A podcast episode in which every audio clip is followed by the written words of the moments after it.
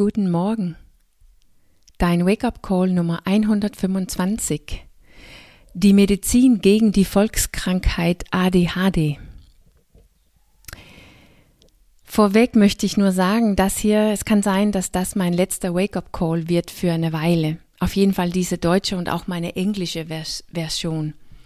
Ich setze möglicherweise meine dänische fort, aber das ist für dich wahrscheinlich nicht so interessant. Das verstehst du wahrscheinlich nicht. Aber ich weiß nicht so richtig, wie, wie es weitergeht. Ich brauche eine Pause, um zu schauen, was da ist und was raus will. Und von daher, ja, nur eine kleine, ähm, nur dass, damit du Bescheid weißt, dass äh, ich mache mir jetzt eine kleine Pause von meinen Wake-up-Calls.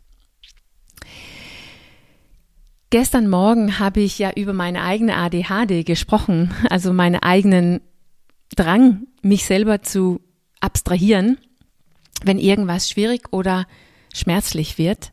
Und ich sage sogar auch ziemlich fresh, dass es quasi eine Volkskrankheit geworden ist, obwohl wir keine Diagnose haben.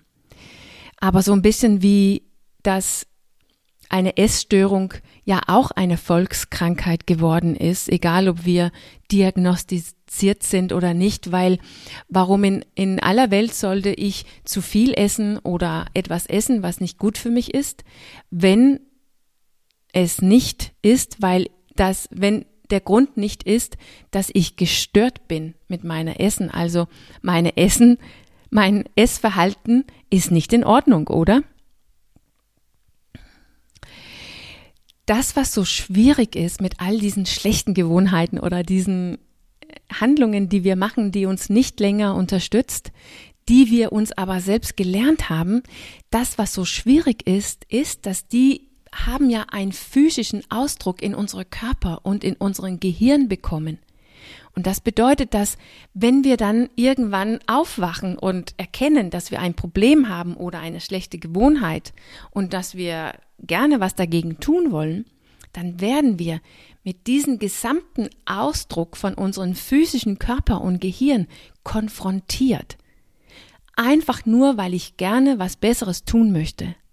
Wir erleben einen massiven Widerstand von innen, von uns selbst. Irgendwann.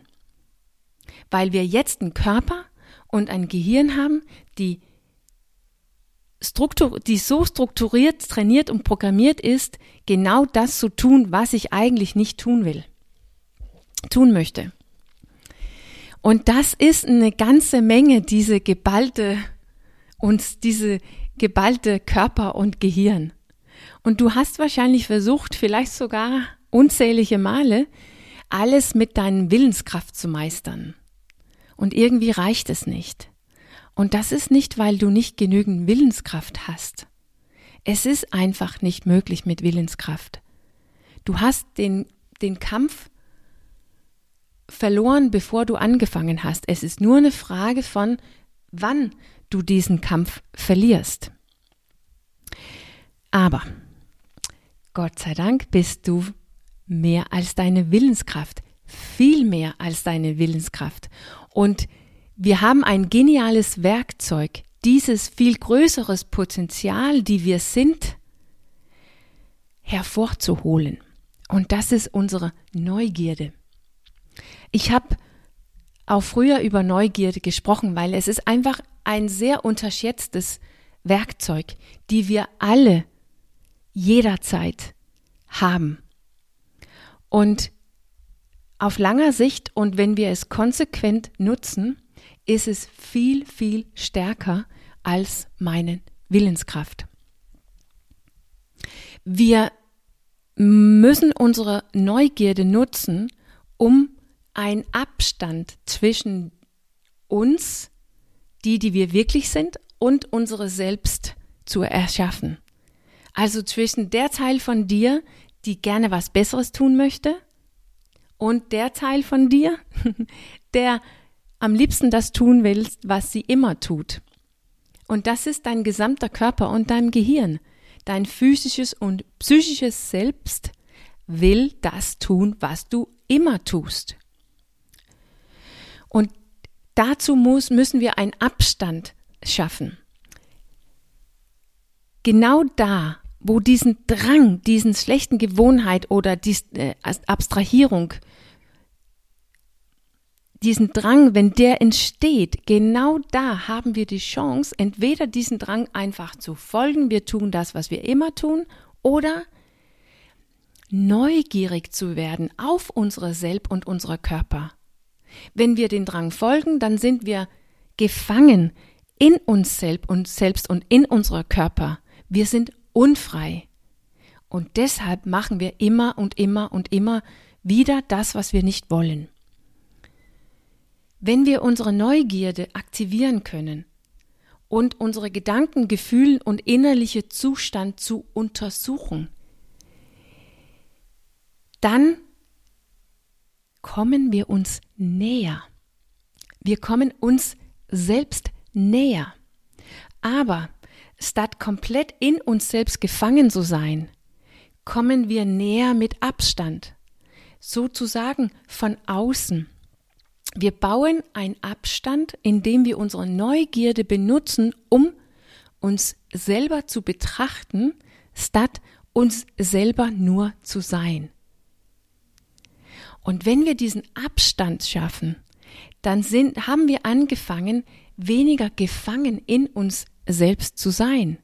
Und das ist der Weg, die in die Freiheit führst, frei von dich selbst und damit auch frei, was anders zu tun als das, was du selbst und dein Körper tun möchte.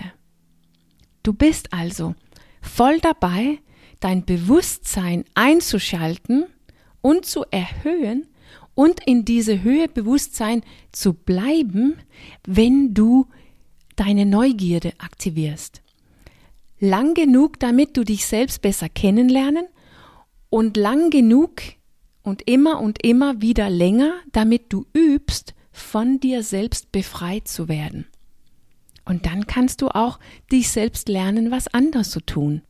Zum Beispiel gesünder leben oder dich weniger abstrahieren zu, zu müssen, sobald irgendwas äh, schwierig wird oder schmerzlich wird. Du benutzt also deine Neugierde, um in das oder bei das Schwierige und Schmerzliche zu bleiben, damit du nicht abhauen müssen durch deine schlechte Gewohnheit oder Abstrahierung. Und wenn du nicht mehr abhauen müssen durch deine schlechte Gewohnheit, ja, dann kommt die Freiheit. Das ist keine schnelle Lösung, das ist nicht sexy, aber es ist das Einzige, das wirklich wirkt, wenn wir uns selbst nachhaltig verändern wollen. Ich hoffe, dass wir uns bald wieder hören. Bis dahin wünsche ich dir eine richtig schöne Zeit. Ciao.